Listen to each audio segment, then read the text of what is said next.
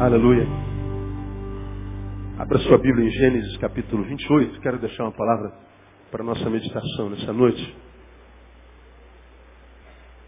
Gênesis capítulo 28.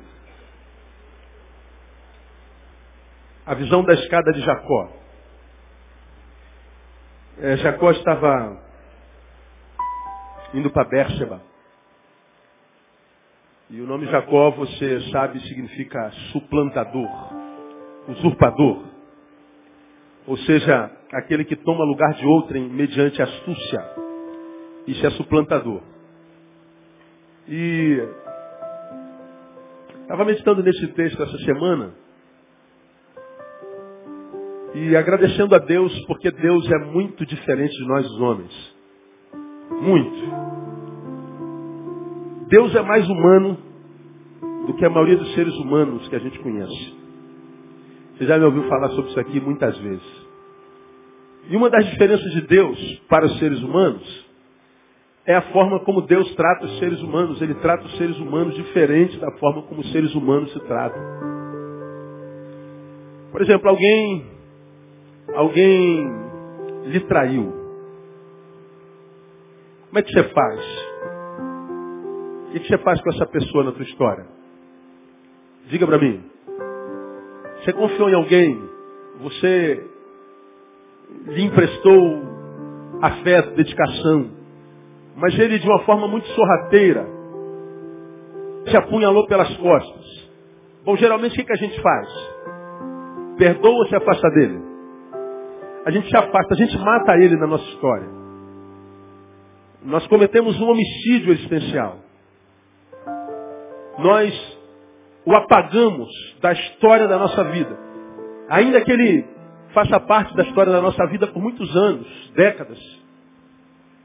E tenha passado décadas sem nos trair, foi bênção na nossa vida, mas se de alguma, alguma forma, porque depois de tanto, tantos anos nós nos tornamos um, ele nos trai, nos machuca, nos decepciona, a gente comete um homicídio. Ele nos traiu, nós o matamos. A gente não mata o corpo dele, mas a gente mata a imagem, a gente mata a memória, a gente mata a influência, a gente comete um homicídio.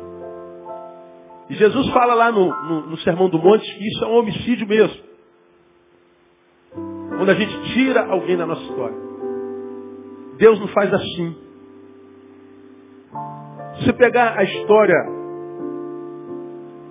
dos patriarcas, dos grandes santos registrados na Bíblia Sagrada, não há um, cara, não há um que não tenha decepcionado Deus assim, de forma vergonhosa. Você já me ouviu, em outras palavras, falar sobre isso. Um deles é Jacó. Jacó tinha um caráter extremamente deturpado. Até no nascimento dele. A Bíblia diz que dentro do ventre ele já brigava com o irmão gêmeo dele. E o irmão gêmeo dele nasceu primeiro, estava no, no, lugar, no, no útero mais, mais favorável para a saída, e ele saiu, mas como parece que ele sabia lá no ventre, claro que não, mas a ideia é essa, vamos dar uma viajada, que a bênção da primogenitura do patriarca sobre a família naquele tempo vinha sobre quem nasceu primeiro. E aí Esaú nasceu e ele veio agarrado no calcanhar de Esaú, como quem diz, ó, nascemos juntinho. Então, estou é, aqui. E, e ele foi enganador a vida inteira. Cresceram, deu volta no irmão várias vezes. E na hora de tomar a bênção do primogênito, quando o pai estava morrendo, ele chamou o filho mais velho, que era cabeludo, que tinha algumas características é, físicas diferentes dele, e a mãe disse assim, cara, olha, teu irmão vai receber a bênção, vai lá, mata um bicho, que tenha pelos, que tenha muito pelo, porque teu irmão é muito peludo, bota no braço, teu pai já é cego. E quando teu pai chamar Esaú, você vai lá e diz que é ele, teu pai não está enxergando, tenta fazer a voz do teu irmão, fica rouco, se ele perguntar, diz que você está rouco, e ele vai querer tocar no teu braço para saber se é o irmão, se é você ou se é teu irmão. Aí você bota o braço com o pelo, e ele vai ver muito pelo, vai pensar que é você. Aconteceu exatamente isso. Aí o, o pai abençoa ele ao invés do irmão, e o irmão perdeu a bênção da primogenitura, perdeu o direito a todas as heranças, e Jacó ganhou isso. Por causa disso, o irmão dele ficou irado com ele e buscava matá-lo. Queria se vingar matando literalmente. Nessas fugidas, passa por Bérseba e diz aí no versículo 10. Partiu, pois, Jacó de Bérseba e se foi em direção a Arã. E chegou a um lugar onde passou a noite porque o sol já se havia posto. E tomando uma das pedras do lugar, pondo-a debaixo da cabeça, deitou-se ali para dormir. Então sonhou. Estava posta sobre a terra uma escada, cujo topo chegava ao céu. E eis que os anjos de Deus subiam e desciam por ela. Por cima dela estava o Senhor, que disse, eu sou o Senhor, o Deus de Abraão teu pai, e o Deus de Isaac. Esta terra que estás deitado, eu a darei a ti e a tua descendência. E a tua descendência será como o pó da terra. Dilatar-te-ás para o ocidente, para o oriente, para o norte, para o sul. Por meio de ti e da tua descendência serão benditas todas as famílias da terra. Eis que estou contigo, te guardarei por onde quer que fores, e te farei tornar a esta terra, pois não te deixarei até que haja cumprido aquilo que te tenho falado. Ao acordar Jacó do sono, disse, realmente, o Senhor está nesse lugar, e eu, leia comigo, não o sabia. E temeu e disse, quão terrível é este lugar. Este não é outro lugar, senão o quê? A casa de Deus. E esta é a porta dos céus. Essa foi a experiência que Jacó teve com Deus. Porque a despeito de ter tido um caráter muito duvidoso, ele também teve caráter, depois da restauração, de pedir perdão, irmão, de se quebrantar e de se arrepender. De modo que quando a gente erra para Deus, Deus não nos mata, ou seja, não nos apaga da sua história. Deus não desiste do pecador. Deus não desiste do vacilão. Deus não desiste do, do perverso, do malvado. Deus não olha só para os bonzinhos, para os justos da terra.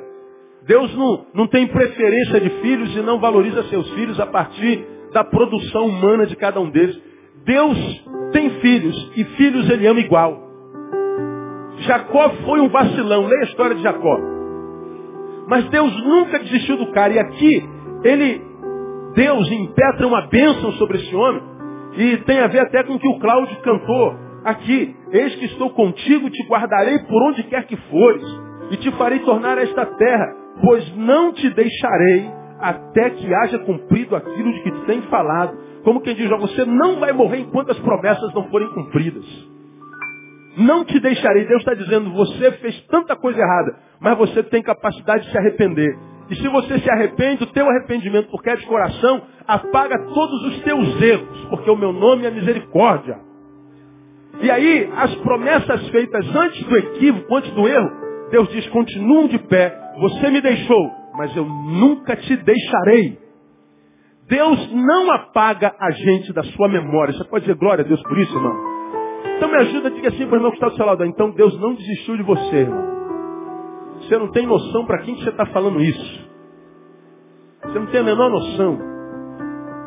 Como a gente aqui nessa noite que talvez tenha ouvido da parte do diabo, você acha que Deus ainda conta contigo? Você acha que ainda há esperança para você depois de tudo que você fez, meu camarada? Você acha mesmo que ainda tem direito de entrar numa igreja adorar a Deus? Você acha mesmo que depois dessa lama toda que você produziu, você ainda tem direito às promessas de Deus? A resposta qual é? Sim. Você tem de dizer, eu tenho direito em nome de Jesus. Por Jesus. Porque Deus, na sua misericórdia, não nos apaga da sua história. A história que Ele tem escrita para mim continua de pé. Diferente da forma como nós homens tratamos os homens. Ainda essa semana eu, eu estive com alguém que disse, pô pastor, eu não, eu não aceito, não aceito mesmo. Eu, eu, tô, eu tô lá na sua igreja todo domingo. Amo a palavra, amo o louvor, amo estar ali.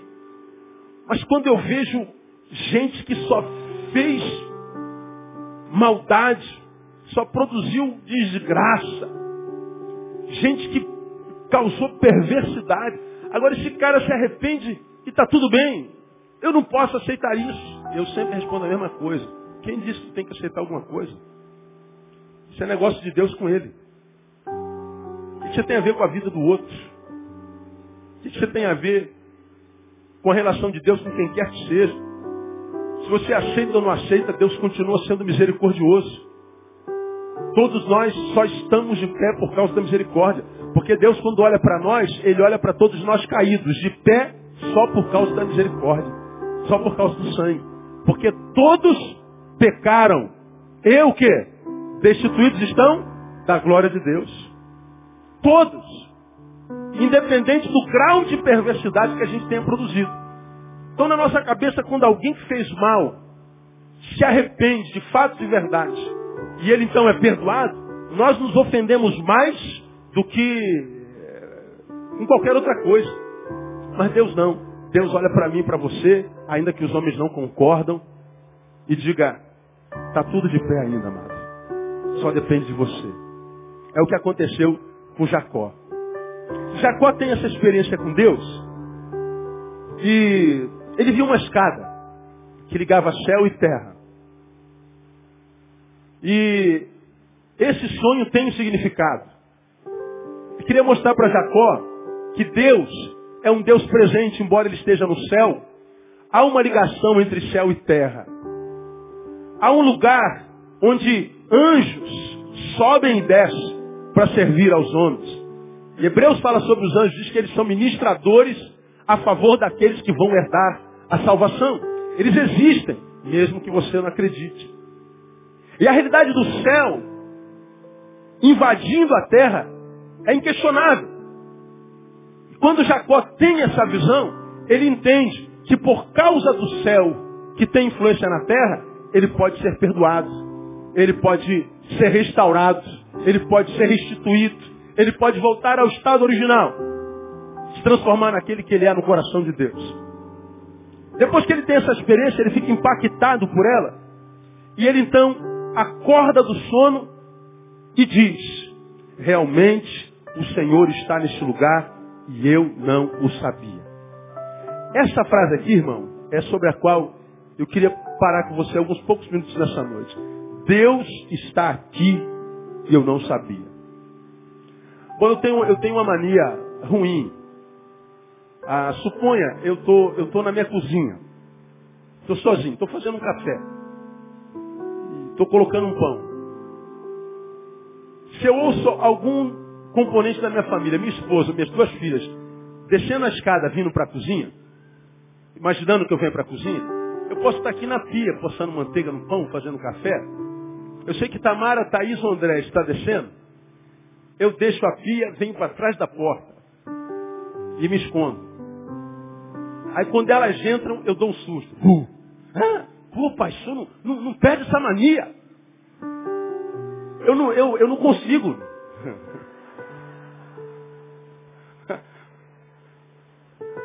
Gosto de ver a cara delas assustadas. Agora, em compensação, elas estão sempre tentando me dar susto. Dificilmente me assusta. Na verdade, assusta, só que eu não reajo, né? Finge que não aconteceu nada, mas dentro, eu estou com vontade de meter a mão na cara dela também, entendeu? Só que eu não mostro, só para não dar braço a torcer. E o que, que é o susto? É você estar entrando ou passando no lugar sem imaginar que exista alguém, alguma coisa ali. Você está desprovido da percepção de um terceiro ou de um segundo. Você está desarmado. Então quando você entra, tem um segundo ou um terceiro, e ele se manifesta, pum. Então porque você estava desarmado com relação à presença dele, você não sabia que ele estava naquele lugar, então você se assusta. Puxa, que susto. É uma pessoa, é alguém que é do teu tamanho, da tua largura, parecido contigo. Agora pensa comigo, irmão. Deus está no lugar. E a gente não sabia. Um Deus do tamanho do nosso. Não é do tamanho de Neil, que tem 1,86m e, e 84 quilos, que fica atrás da porta esperando a incauta passar para dar um susto, porque ela não imagina que eu esteja na cozinha. Mas não, Deus, Criador do universo. Aquele que diz que toma a terra na palma da mão, que mede as águas do oceano, de todos eles, num balde ou na concha da sua mão. Deus incomparável em glória, tamanho e poder. Como pode um, um ser desse tamanho estar no lugar e a gente passar e não perceber? Eu não sabia. Pois é, irmão, aqui é que está o problema da maioria dos seres humanos que eu conheço. Alguns que não percebem a presença de Deus manifestam algumas, alguns sentimentos, alguns de frustração. Porque tudo que alguns de nós queríamos, ou que todos nós gostaríamos de viver, é que fosse exatamente na relação com Deus o oposto do susto que eu dou minhas filhas. Bom, eu estou atrás da porta, minhas filhas estão entrando, não sabem que eu estou lá, e eu de forma sorrateira, puf, elas se assustam. Mas na vida real, digamos que nós estamos não descendo a escada da minha casa, mas nós estamos descendo para o poço, para o fundo da vida. Nós estamos em decadência, nós estamos vivendo um momento cronológico negativo. Nós estamos vivendo um momento ruim na vida. Pessoal, ninguém sabe. Aquele vazio, aquela angústia que aperta o teu peito, o meu, o nosso, e a gente sabe do que a gente está falando. E a gente percebe que enquanto gente a gente está entrando em estado decadente. E a gente não consegue fazer nada. A gente não está conseguindo reverter o quadro. Alguma coisa mexeu com a gente que desconfigurou o programa que nós planejamos para nós. E a gente está perdendo o controle, se desesperando. E a gente está descendo a escada e está indo para o buraco, não para a cozinha. E o que, que a gente mais gostaria que acontecesse no momento desse? Que quando a gente tivesse chegado no buraco, não na cozinha, Deus estivesse atrás da porta e nos surpreendesse em processo decadente rápido, decadente rápido, e Deus botasse a mão no nosso braço, te peguei. Você vai parar de cair agora. Vou te levar para o lugar de onde você nunca, jamais deveria ter saído. Vamos subir de novo. Quem é que não quer isso na vida?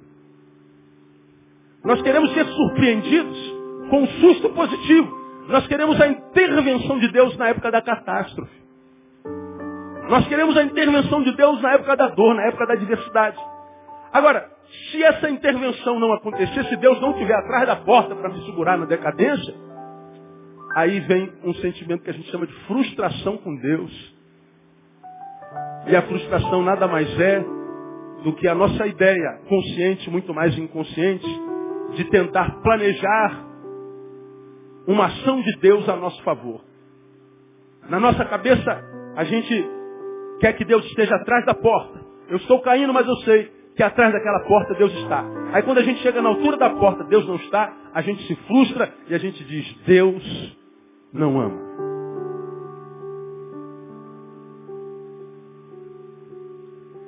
Quando a gente lê o Salmo 34, não precisa ir lá não.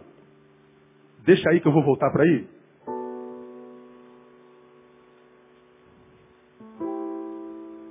Nós vemos o versículo 8 do salmista dizendo uma coisa que a gente duvida.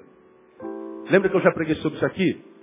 O, o salmista diz assim, Davi, provai e vede o quê? Que o Senhor é o quê? Bom, vamos juntos? Provai e vede que o Senhor é bom. Só últimas palavras. O Senhor é bom. Vamos juntos? O Senhor é bom. Uma vez mais, vamos lá?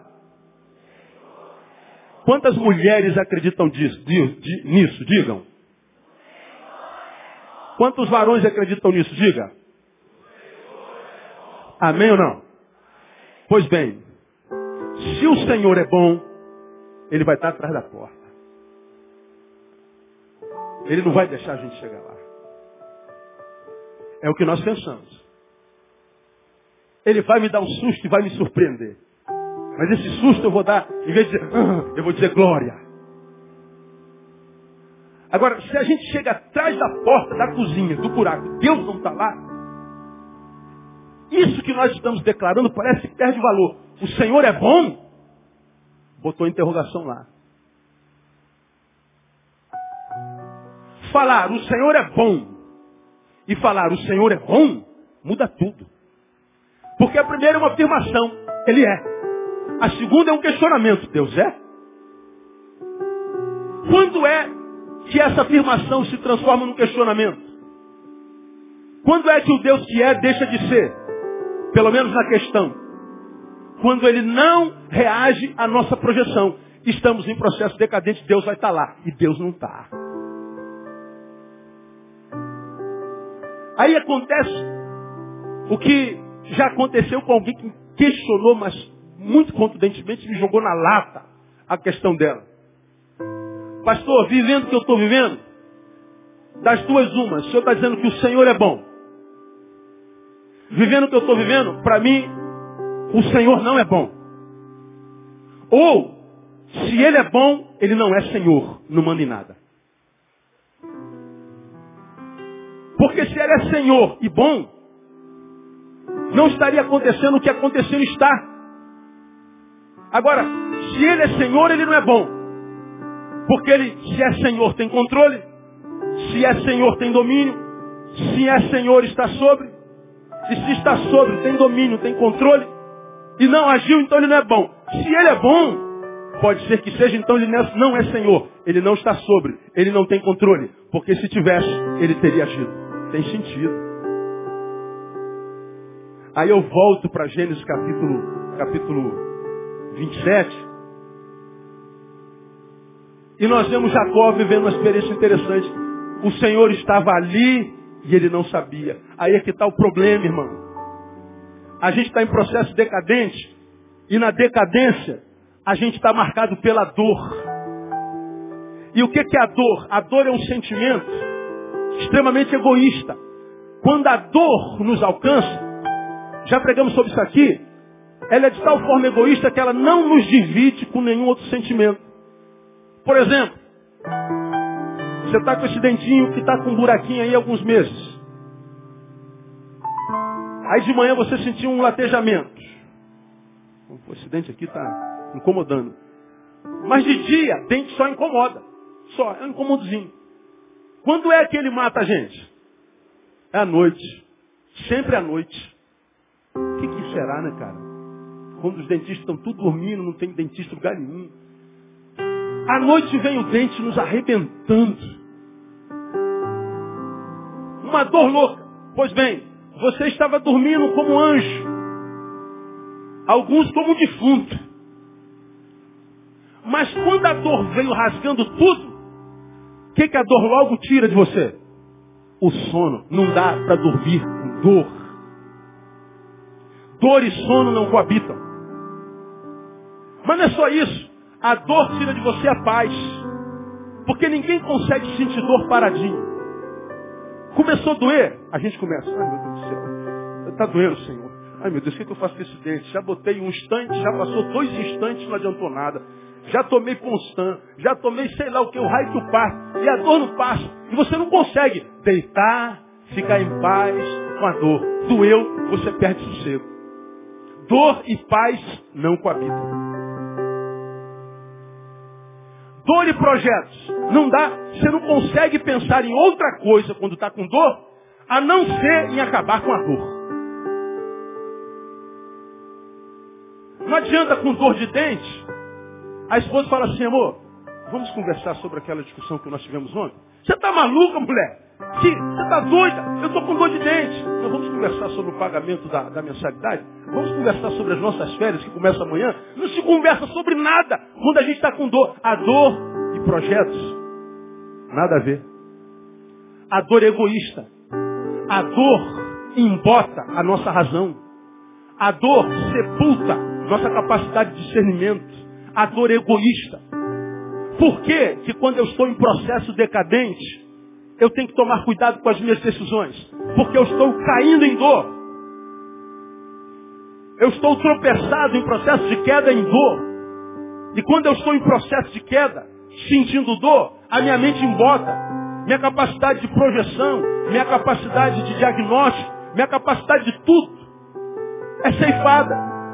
E aí, a dor em mim tem poder de em mim deformar o que Deus é, ou pelo menos foi antes dela. Aí eu estou em processo decadente e começo a construir projeções para Deus. Deus vai agir assim, assim, assim. Deus vai estar atrás da porta. Quando você chega atrás da porta, Deus não está lá. E você diz assim, puxa, Deus me abandonou. É, de repente não. Deus estava lá. Mas você não soube. Você não percebeu. Deus estava lá. Atrás da porta, seja que porta seja essa. Mas foi você que não percebeu. Jacó disse, o Senhor estava lá e eu não sabia. O Senhor está neste lugar e eu não sabia. E essa é, é a grande questão da maioria de nós, porque Deus está lá. A Bíblia diz que toda a terra está cheia da glória de Deus. O problema é que a gente sempre acha que quando Deus está, a queda não é uma possibilidade. Mas é. A gente acha que porque Deus está lá, Ele vai agir no tempo que a gente quer, no momento que a gente quer, da forma que a gente quer. Mas não é assim que acontece. E a gente não pode perder isso de vista, porque a dor faz parte da vida, nesse tempo presente, de uma forma muito substanciosa. Acho que hoje a gente sente mais dor do que sabor. Acho que hoje a gente sente mais tristeza do que alegria. Acho que hoje a gente tem mais derrota do que vitória. Faz parte. Ora, se faz parte, eu não tenho que estar perplexizado, como eu tenho empregado aqui há 20 anos, pelo fato dela ter me alcançado. Eu tenho que, a despeito dela, aprender a conviver com ela, discerni-la para vencê-la, com a ajuda de Deus. Eu li no início do culto dessa manhã um salmo de Davi que o Senhor é minha rocha, que adestra as minhas mãos para a guerra e os meus dedos para a peleja. Bendirei ao Senhor minha rocha. Bom, eu gostaria muito de ser o escritor desse salmo e terminar assim: Bem, direi ao Senhor minha rocha, que me livra da peleja. Bendirei ao Senhor minha rocha, que me livra da adversidade, que me livra da dor. Não, mas não foi eu que escrevi. E Davi foi quem escreveu, mas escreveu de outra forma. Bendirei ao Senhor minha rocha, que prepara as minhas mãos para a guerra e adestra os meus dedos para a peleja. Deus não me livra da peleja. Ele me capacita para ela. A bênção de Deus nem sempre se estabelece nos livrando da peleja ou da dor, mas nos capacitando para suportá-la e vencê-la. Como você tem ouvido aqui há muitos anos, se a dor chegou até você, é porque você pode suportar essa dor. Se essa dor chegou até você como provação, é porque você é maior do que essa provação. Porque a Bíblia diz que nunca jamais ele permitiria que uma provação chegasse até nós se não fôssemos capazes de suportá-la. Então se chegou, é porque você é maior. Você só precisa acreditar nisso. Dá para entender essa palavra, amém ou não, irmãos? Diga, irmão, que está do seu lado, você é maior que a dor que sente, irmão. Diga, eu sou maior do que a dor que sinto. Ah, mas por que, que eu não, não consigo vencer essa dor? Por causa do foco. Você está canalizando teu pensamento, tua energia no quê? Em tentar saber por que, que Deus não estava atrás da porta. Ao invés de entender que não, eu estou em processo de decadência. Mas o meu Deus disse que estaria comigo todos os dias da minha vida até a consumação dos séculos. Posso ouvir um glória a Deus aí? Como os séculos não se consumaram, Ele está contigo, irmão. Você só precisa acreditar nisso. Ao invés de, com a mente embotada por causa da dor e da adversidade, projetar ações de Deus para contigo. Pastor, eu estou mergulhando nesse poço. Lembra do bendito empresário que chegou perto do pastor e disse, pastor, o que está acontecendo comigo? Eu estou desesperado, eu perdi tudo que tinha. E ele tinha muita coisa, irmão. Muitos postos de gasolina, muitas empresas, comércios. O homem tinha tudo. Mas foi possuído por tudo que tinha. Se ensoberbeceu, abandonou a família. Entrou num processo de decadência, levou tantos anos para construir um patrimônio gigantesco. Perdeu em semanas, perdeu em meses. Ele chega perto do pastor e diz, pastor, o que, que eu faço? Eu estou desesperado. Eu cheguei ao fundo do poço. O pastor disse para ele, irmão, agradeça a Deus porque esse poço tem fundo. Porque para quem chegou no fundo do poço, se é um poço, só há um lugar para onde se pode olhar. Para onde é? Para o alto. Muitas vezes, o processo de decadência pelo qual passamos, nada mais é do que Deus nos levando a um lugar para que a gente volte a olhar para o alto. Porque para quem está embaixo, sempre há um lugar para se olhar, esse é lugar para o alto. Agora não, a gente fica projetando ações de Deus em nossa direção. Essa palavra de Jacó, o Senhor está nesse lugar eu não sabia, traz para mim alguns ensinamentos que eu queria compartilhar com vocês. Primeiro, portanto, é possível que eu esteja na presença de Deus, como já acabei de falar. O melhor, que Deus esteja na minha presença, nós estejamos na presença do outro, e mesmo e a despeito do seu tamanho e poder, eu não o perceba ou sinta. Agora, qual é geralmente a razão pela qual a gente não percebe a ação de Deus? Bom, uma eu já falei, a dor embota a razão. Mas uma outra bem contundente, nós falamos sobre ela de manhã, é o pecado. Isaías 59, nós lemos na, na, na manhã desse domingo, 1 e 2, e ministramos dizendo que o Senhor dizendo, eis que a mão do Senhor não está encolhida para que não possa salvar. Ora, você está em processo decadente, se ele está atrás da porta, ele está dizendo, a minha mão está estendida para te salvar. Mas não salvou por quê? Por que, que esse problema que está virando crônico não acaba nunca? O texto diz mais. Nem os seus ouvidos fechados, surdos, para que não possa ouvir, pelo contrário. Os ouvidos de Deus estão escancarados para ouvir o teu clamor. Mas o versículo seguinte diz, mas os vossos pecados fazem dissensão entre vós e o vosso Deus, e as vossas iniquidades vos separam, de modo que ele não vos ouça. A mão está sobre mim, sobre você. Nós não temos dúvida disso. Você está andando na rua, a mão de Deus está sobre você. Vai, irmão, onde você quiser ir, a mão de Deus está sobre você. A mão de Deus está sobre nós. A mão de Deus é sobre nós. A mão de Deus está por cima de nós, de modo que eu posso ir à vontade. À vontade. Você está aqui sentado nesse exato momento. A mão de Deus está sobre a sua vida. Amém ou não, amado? Está aí. Mas, pastor, por que, que ele não, não, não, não opera de uma vez? Ele está dizendo porque nós criamos um céu de bronze.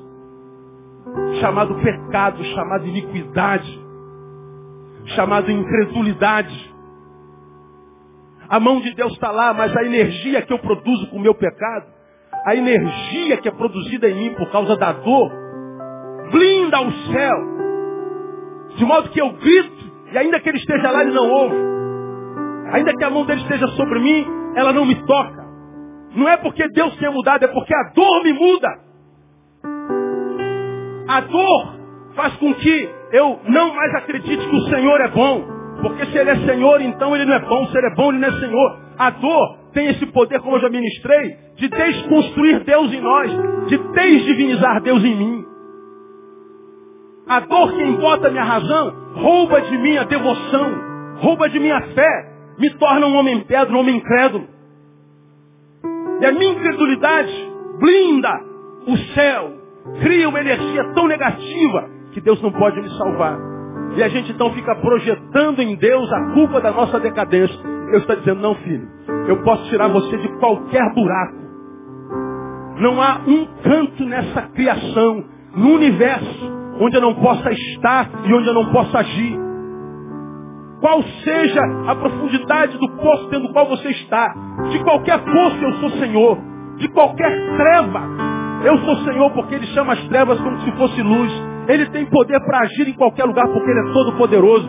Mas Ele está dizendo, a minha ação na tua vida depende da tua ação na tua vida. Deus não trabalha como um empregado nosso, mas como um parceiro nosso. Passeio. Nós o vemos falando na Bíblia em todo canto. Esforça-te. E eu o quê? Te ajudarei. Repita comigo, Deus não faz. Ele ajuda a fazer. Então diga, irmão, que está do seu lado e fala, seu irmão, você precisa trabalhar mais.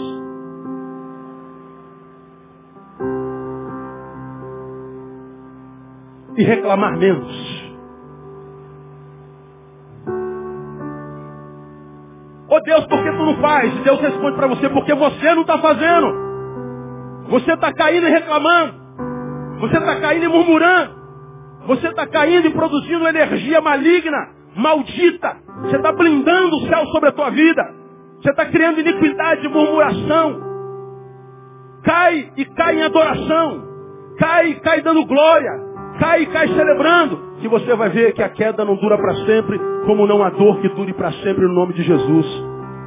Irmãos, quantas vezes já ministrei sobre isso aqui? Você está andando na rua, sei lá, alguém jogou um paralelepípedo do carro na, na calçada. Aí você vem andando, cara, feliz da vida, de chinelinho havaiano, tirando uma onda. Cantando um hino. Aí tem uma, uma pedra. Aí você está andando, sempre pega na pontinha do dedo. Tum! Quando a dor vem, aí vem a energia lá do dedinho passando pelo pé, subindo pelo calcanhar, passando pela canela, passando pela tíbia, passa pela, pelo joelho, sobe pela coxa, passa pelo quadril e vai subindo, passa pela ureté, vem pelo rim, pulmão, né? vem até a garganta e aí a tua boca enche. Tá rindo o quê, irmão? O que, que você está rindo aí? Dá uma topada. Aí você que é crente fala, glória a Deus.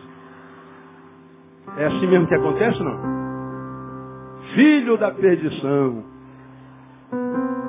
É, irmão, vem aqui, ó. Quer saber? Muitas vezes aquela pedra foi jogada ali exatamente para que a tua boca produza malignidade. Exatamente para que do teu interior, que tem promessa de fluir de água viva, Deixe de produzir esse rio de água viva que te alimenta para produzir essa marca, essa água amarga. Para que contamine as águas que têm estado lá esses anos todos. Agora pensa, irmão, a palavra é utópica, o evangelho é utópico. Imagina, você está andando, dá uma topada com o teu dedinho, pum! Aí vem um filho da perdição na boca. Aí você fala assim, glória a Deus, aleluia! Irmão, olha no que, que eu acredito. Você dá uma topada, o diabo já está aqui assim, ó. Falta oito, sete, seis, cinco. Fica ligado aí, vem um som aí. Som que abençoa nosso ouvido. Seis, cinco, quatro, três, dois, um, puf! Solta! Glória a Deus! Pronto, você matou o diabo na unha. Na unha. Mas pastor, não dá. Dá, irmão. É só você mudar de ponto de vista. Imaginemos nós que eu seja alguém que perdi as pernas no acidente, estou aqui no ponto do ônibus, na minha cadeira de roda, esperando o ônibus passar. E você está passando nessa bendita calçada, lá está a pedra. Eu estou sentado sem minhas pernas na cadeira de roda. Aí você passa e dá o bico. Pum! Aí você chega um palavrão. Droga! porcaria, vida maldita, quem colocou essa porcaria dessa pedra aqui, droga, tal. O cadeirante está aqui pensando exatamente o seguinte, eu daria minha vida para poder dar uma topada dessa. Sim ou não? Como eu queria poder dar uma topada dessa. O que para você é uma desgraça total, para ele é um sonho. Atendi uma ovelha amada agora na, na cantina. Ovelha difícil, não vou nem falar quem é. Ela já está rindo lá atrás. Tem câncer. Temos orado, trabalhado com ela. E eu creio que Deus é maior do que o câncer que ela sente. E já disse para ela como é que ela cura esse câncer. Querida, ela me parou na cantina. Pastor, sabe quem está frequentando Betânia? O senhor não vai acreditar.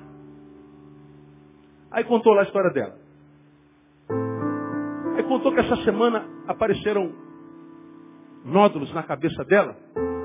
E ela imaginou que fosse metástase. E ela internou, fez lá o exame que tinha que ser feito.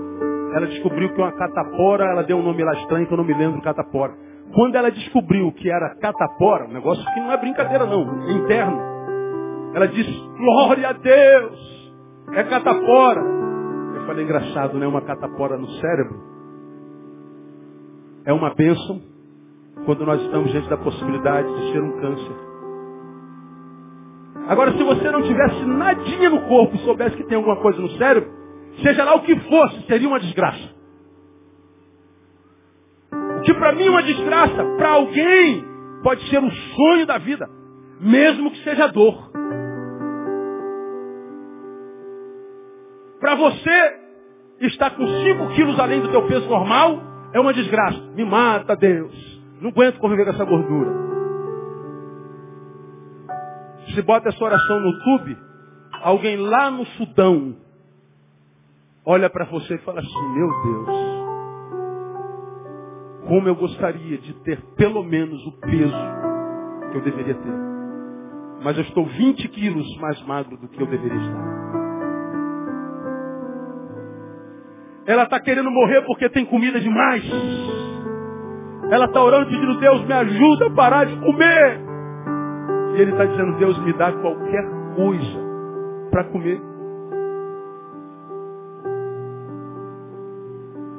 Aí se Deus me mandou ministrar essa palavra, é porque Ele trouxe alguns de vocês que estão sentindo dor. E a dor está se cronificando não porque Deus abandonou, mas porque você não aprendeu a lidar com ela. Você acha que o Senhor não é bom, ou se é bom não é Senhor. Você acha que ele tinha que ter esticado a mão por estar atrás da porta. Você está reclamando porque está vendo que tá... Deus está dizendo, olha meu filho, avisa a ele que eu estou lá. É ele que não sabe. É ele quem não sabe. Diga a ele que dá uma topada numa pedra. Dá para dar um glória. Não porque deu topada com o pé, mas porque tem um pé para dar topada. Diga para ele que se ele teve o carro roubado, dá para dar um glória. Porque pelo menos ele teve um carro para ser roubado. E na maioria dos casos ainda está no seguro, vai ter um carro melhor. Está aí o Arnaldo, que deu um aleluia bem alto ali. Tinha um Monza Tubarão, 80 e alguma coisa. Botou no seguro. Você sabe que fazer seguro de carro velho não é fácil. E é caro. Mas ele conseguiu. Roubaram o tubarão dele. Pagaram quase o dobro do valor do carro, está com carro zero. Com um carro novinho. Eu falei, santo ladrão, né, rapaz? O ladrão abençoado. Pois é, a gente não sabe que o carro pode ter sido roubado. E se não fosse, você poderia estar com ele na manhã daquele dia seguinte e sofrer um acidente de morte. Deus está livrando você e você não sabia. Há três semanas atrás eu tinha ministrações marcadas em Mato Grosso do Sul e Europa. Portugal e Espanha. Duas pedrinhas saíram do meu rim ao mesmo tempo. Fiquei internado a semana inteira. Não fui para Mato Grosso, não fui para Portugal, não conheci a Europa. Bom, eu poderia muito bem estar dizendo, ó oh, Deus, como é que pode? Deus tem tantas semanas no ano, mas na semana que eu vou para a Europa. Se vocês soubessem o que, que eu ia fazer na Espanha. Oh, meu Deus do céu. Que, que, que honra que Deus me deu fazer aquele lugar. Acho que não, não é dado a 99,9% dos seres humanos da Terra. Oh, meu Deus, tem tanta semana nesse bendito desse ano. Mas nesse ano que essa bendita dessa pedra vai sair, meu Deus do céu. Meu irmão, eu não sei o que, que ia acontecer naquele avião. Eu não sei o que, que ia acontecer lá em Portugal. Eu não sei o que, que me esperava do lado de lá. E Deus está falando, eu tenho que parar esse menino, já sei, tem umas pedrinhas no rim dele há muitos anos. Pedra sai. Oh, que dor! Pois é, essa dor é amor, meu filho. Eu estou te guardando, porque eu sou teu pai e eu te amo com amor eterno. E tudo que eu faço é para a tua bem-aventurança. Todas as coisas, meu filho, lembra, cooperam para o bem daqueles que me amam, porque você me ama e eu te amo. Essa dor é para te preservar de um mal maior. Então não permita que a dor se deforme e me deforme dentro de você. Isso é amor. Dá glória. E eu fui para o hospital dando glória e cantando um hino. Perdi a oportunidade de conhecer a Europa. Não tem problema, eu vou em abril. Não tem problema nenhum. Agora, ou a gente aprende a lidar com a dor, irmão, ou a dor aprende a lidar conosco. Quando a dor aprendeu a lidar comigo, ele já sabe como é que eu me, me deformo. Ele já sabe como é que eu murmuro. O diabo já sabe como é que ele me destrói. Aperta aqui que ele blasfema. Aperta ali que ele blasfema. É o que o diabo disse a respeito de Jó. Também, do jeito que o senhor tratar ele, até eu era fiel. Não, ele não me ama por causa do que eu faço com ele, ele me ama por causa do que eu sou. Ah, é? Então vai lá e, e tira o que ele tem. Pode fazer, você tem a minha permissão. Satanás foi lá e tocou em tudo, tirou tudo, ó, só não toca nele. Na alma. Tocou no corpo, adoeceu tudo. Vem Jó e diz assim, no saí do ventre da minha mãe, no para lá tornarei. O Senhor me deu, o Senhor me tomou. Bendito seja o nome do Senhor. Como é que o diabo pode suportar um negócio desse, irmão? Como? Meu Deus, não há nada que eu faça com esse desgraçado que faz ele murmurar. Já gastei tanto tempo com esse homem, com essa mulher, mas não adianta, naquela boca não sai desgraça, nunca ele não me glorifica de jeito nenhum. Que isso é resistir ao diabo. E a Bíblia diz que quando a gente resiste ao diabo, o que, que ele faz? Ele foge de nós. É como quem diz, não adianta falar com aquele cara lá, não adianta tentar. Aquele lá está selado pelo selo do Espírito. Aquele ali dá glória em tudo, aquele ali já aprendeu a lidar com dor. Ele já sabe que não há dor que dure para sempre. Ele acredita que Deus está com ele o tempo inteiro. Não adianta que ele vai lá dar uma apertada nele. Aí ele vai te dar uma facada. Oh, louvado seja o nome do Senhor. Toda a glória seja dada ao nome do Senhor. Ah, que bom que eu tenho um rim para doer. Louvado seja o teu nome. Pega o carro, vamos para o hospital. Tu vai para o hospital, dá remédio, o remédio não sai. Doutora, pelo amor de Deus, dá mais remédio. Não dá, pastor. Já foi dado tudo, mas como é que eu vou fazer? Se segura. Falei, Deus, aí te segura na cama. Não há dor que dure para sempre. Não há dor que dure para sempre. Não há dor que dure para sempre. Pum, e apaga. Se acorda de manhã não tem mais dor. O choro pode durar uma noite inteira. Mas o cântico de vitória vem ao amanhecer no nome de Jesus, irmão. Meu irmão, você está sentindo dor?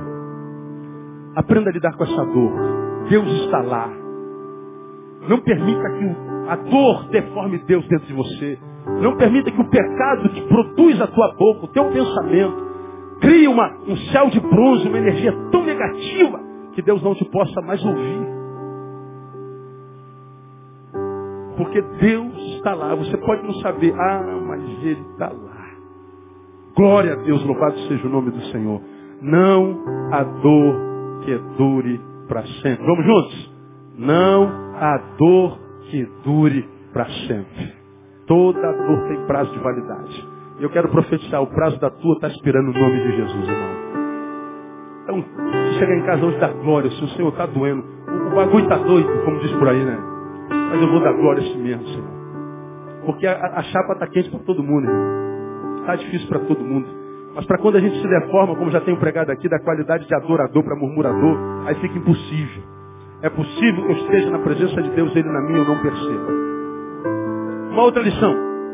A casa de Deus não é construção feita por mãos de homens, mas um lugar onde ele é ouvido e percebido. O texto diz que ele chegou a um lugar onde passou a noite. Era o relento. O travesseiro dele foi o quê? Quem se lembra? Uma pedra. Tinha conforto, não. Teve a experiência sobrenatural, e lá no versículo 17 ele faz uma declaração interessante. E temeu e disse, quão terrível este lugar. Este não é outro lugar senão o que? Leia para mim. A casa de Deus. Este lugar não é outro senão a casa de Deus. Hoje a gente acha que a casa de Deus é a igreja. Para Deus abençoar, tem que ir à igreja. Aí tu não pode ir à igreja, pronto. Para Jacó, para o espírito que fez Jacó viver esse episódio, casa de Deus é todo lugar onde ele é ouvido e percebido. Todo lugar. Porque ele está dizendo que eu posso viver experiência com Deus em qualquer canto. Eu posso ter experiência com Deus em qualquer lugar, num texto em questão. Não havia construção nenhuma. Não havia eh, nada, era relento mesmo. Mas naquele lugar, mesmo sem conforto, Deus se manifestou. Deus não precisa de catedrais para sua manifestação. Deus só, só precisa que naquele lugar, por mais simples, horrível e doloroso que seja, haja alguém que possa ser contato com Ele. Haja um coração disponível para percebê-lo, para responder à sua manifestação. Por que, que alguns de nós estamos em processo decadente? projetamos a presença de Deus atrás da porta, Deus não se manifesta. Porque você não está preocupado com Deus, mas com o poder dele para te tirar de lá. Você não está preocupado com a presença, mas com o poder dele. Aí eu trago à memória uma outra administração que eu já fiz. Deus tira os egípcios, os, os, os, israelitas do cativeiro, depois de 430 anos, e vai conduzindo pelo deserto. O povo pisa na bola direto. Eu, se eu fosse Deus, já tinha mandado aquela coluna de fogo queimar todo mundo. Mas Deus é diferente da gente. Glória a Deus. E o povo reclamando, reclamando, reclamando. E Deus diz assim, cara, enquanto vocês forem murmuradores, vão ficar rodando no deserto. Trajeto de quatro meses vira um trajeto de 40 anos. Um período de adversidade de quatro meses se transforma num período de adversidade de 40 anos. Ó oh Deus, não, não é sou eu, filho, são vocês. Aprenda a lidar com essa dor, amadureçam. Deixam de ser meninos. Deixa de ser manhoso. Seja macho. E vai ficar rodando enquanto não aprender. De todos os que saíram do Egito, só dois entraram em Canaã. Milhões entraram, mas já foram nascidos e crescidos no deserto. O resto morreu todo mundo. Morreu na dor. Morreu sem conhecer a, a Canaã prometida. Caleb e Josué que nunca murmuraram, aprenderam a lidar com a dor. Aprenderam a lidar com, com a adversidade. Pois bem, nesse trajeto, quando eles estão próximo a Canaã, Deus se entristece com o povo, chama Moisés e fala assim, Moisés, esse povo se corrompeu demais, vocês já estão próximos de Canaã. Eu vou mandar um anjo meu, e ele vai na sua frente e vai lhe conduzir até lá. Moisés para, pensa, mastiga e fala assim, não, Senhor, o Senhor me o Senhor me perdoa. Dá, dá licença de, de, conversar com o Senhor? Claro, Moisés. Não sou Deus de ditadura, a gente conversa. Ó Deus, vou dizer uma coisa, vou ser sério com o Senhor. Se tu mesmo não fores conosco, não nos faça subir daqui mais. Moisés, eu vou mandar um anjo de poder, eu vou mandar um anjo poderoso, vou mandar um anjão. Não, eu sei, Senhor. Eu sei que pelo anjo a gente chega lá também. Mas eu vou abrir meu coração. Ou o Senhor vem com a gente, ou nós nos recusamos a sair desse lugar. Sabe o que, que Moisés está falando? Deus, o teu anjo é a manifestação do teu poder. Nós não queremos o teu poder, nós queremos a tua presença. Nós não queremos teu fogo, teu poder, a tua unção. Nós queremos o Senhor. Nós queremos a tua presença. Nós não queremos só o que tu fazes. Nós não queremos só a tua operação. Nós queremos a intimidade contigo. Ora, quando Moisés diz que não sai dali se for só com poder, mas só sai se for com a presença, Deus muda de ideia e vai. Sabe por quê? Ele não rejeita um coração quebrantado, mas ele não suporta os soberbos. Quantos de nós estamos em processo de decadência? Estamos caindo na nossa soberba. Cadê o Senhor? Se é Senhor não é bom, se é bom não é Senhor. Estou decepcionado. Por que você não se humilha, cara? Você está caindo no buraco que você construiu, que você cavou. Você só não é homem para reconhecer. Você caiu na armadilha que você caiu. Mordecai, o homem que fabrica a sua própria forca. Ao invés de se quebrantar e se humilhar, porque descobriu que o empresário não é porcaria nenhuma, descobriu que o coronel não é porcaria nenhuma, que o médico não é porcaria nenhuma, que ter dinheiro não ter a mesma porcaria. Somos todos feitos de barro. Por isso que a gente só produz lama, porque nós somos de barro. E vivemos sujos na porcaria da lama que a gente produz. E a gente acha que Deus tem que estar atrás da gente limpando a nossa fralda o tempo inteiro. E a gente cai em soberba. E Deus diz, eu resisto ao soberbo, meu filho. Eu estou vendo a tua dor, mas eu vou deixar você sentir dor, porque talvez a tua dor te faça refletir. Talvez a dor te salve dessa soberba, dessa megalomania que você tem. Agora, quando a gente cai em humildade, diz, Senhor, tem misericórdia de mim, teu servo. Eu pensei que fosse muito mais do que eu sou, mas agora que eu não sou mais nada, porque eu estou em processo de decadência, eu consigo me enxergar. Tem misericórdia deste vil pecador. Aí Deus não resiste um coração quebrantado. Agora a gente cai, a gente quer o poder de Deus. Deus resiste ao soberbo. Agora Deus não resiste um coração quebrantado. Aquele coração que diz, Deus, eu não saio daqui se não for pela tua presença. Deus muda de ideia. E o imutável mudou. Eu tenho um sermão que eu falo sobre isso, né? Ele muda por amor. Olha, irmão, eu não sei que tipo de vida você está vivendo, mas seja qual for este, no lugar onde você está vivendo isso, Deus está lá. É você que não sabe por causa da soberba. Qualquer lugar onde houver alguém com coração quebrantado, um coração contrito é casa de Deus, Deus está lá. Qualquer que seja a pessoa, pode ser um Jacó usurpador, pode ser um pisador de bola, você pode ter feito besteira a vida inteira. Se nessa besteira que causou tanta dor você se quebrantar, dizer Deus tem misericórdia de você, vai ver que o processo é estancado. E o processo da restauração começa hoje no nome de Jesus. Não depende de Deus, depende de nós. Eu termino. O texto me diz que o céu se abre para qualquer um, em qualquer lugar, desde que Deus perceba que, a despeito dos equívocos na vida, ainda há uma chama de amor por Ele no coração. Ah, o que eu tenho percebido ao longo desses anos todos de ministério é que por mais fundo que seja o buraco dentro do qual um crente se encontre, porque abandonou o Senhor, a Bíblia diz que quando a gente conhece a Deus e o abandona, o segundo estado se torna pior do que o primeiro.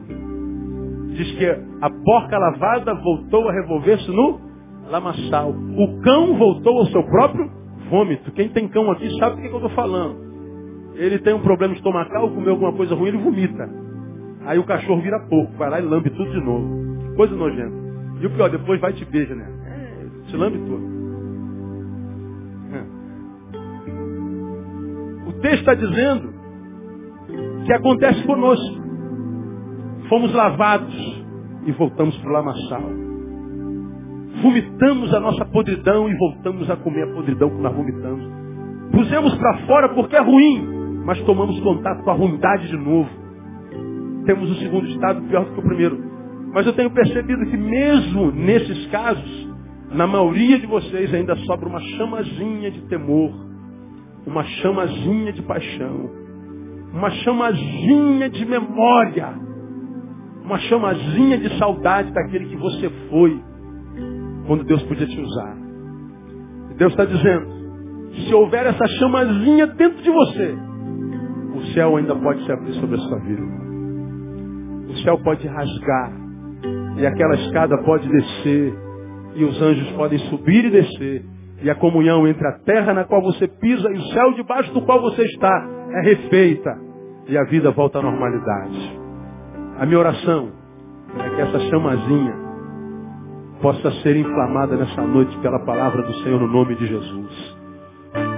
É chegado o fim da sua dor.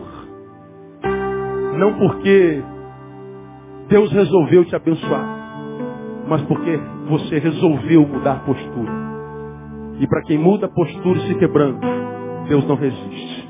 Que Ele te abençoe, meu irmão. Que Ele possa rasgar o céu sobre a sua vida nessa noite, no nome poderoso de Jesus, nosso Senhor que. Quem recebe Aplauda ele bem forte.